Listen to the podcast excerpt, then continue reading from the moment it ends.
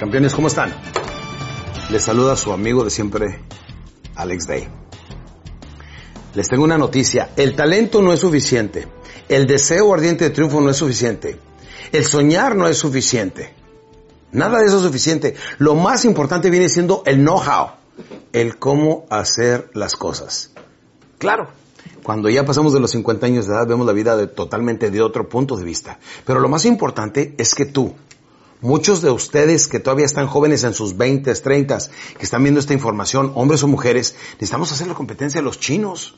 Dicen que de los más millonarios y, y menores de 40 años están concentrados en China y no nada más ellos pueden.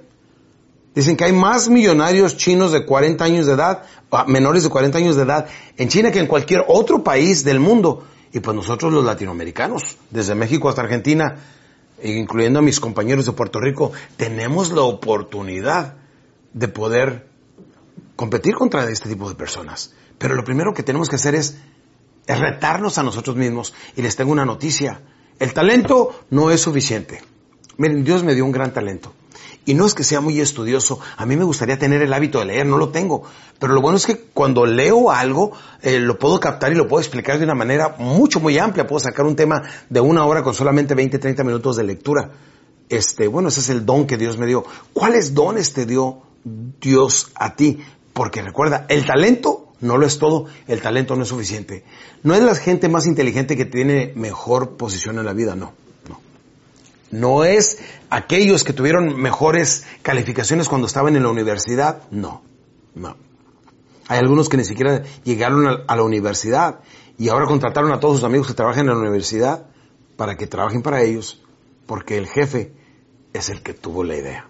El talento no lo es suficiente. Hay cosas mucho más importantes que el solamente tener talento. Aquí te va. Primeramente, la puntualidad.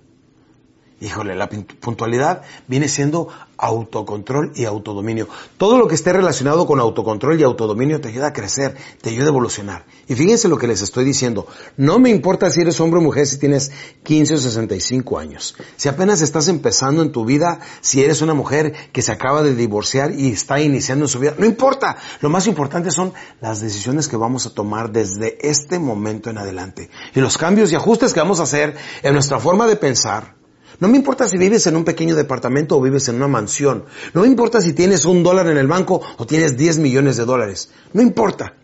No importa absolutamente nada. Importa qué voy a hacer con este instante en adelante. Pues voy a incrementar mis habilidades, capacidades, mis talentos, como viene siendo la puntualidad. Número dos, nuestra ética.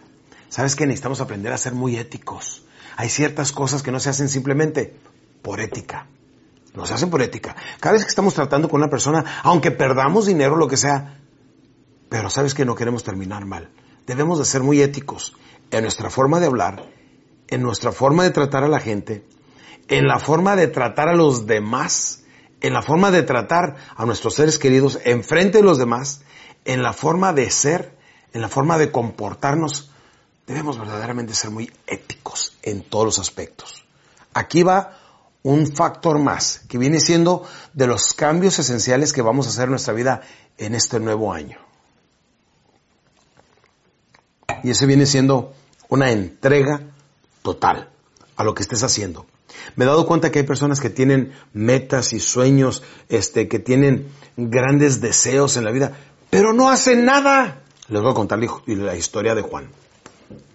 Juan era un muchacho que le encantaba el rock and roll. Uh, sí trabajaba e-, en un restaurante de mesero y, le encantaba el rock and roll y lo podías ver con el pelo largo y con sus camisetas acá, este le gustaba Led Zeppelin, todos esos de esa onda, ¿no?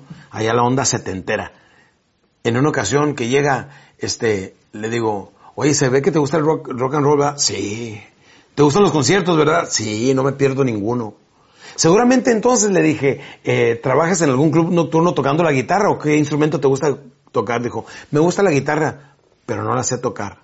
Pero seguramente te gusta juntarte con músicos que están tocando rock and roll y, y todo eso, ¿verdad? Dijo, no.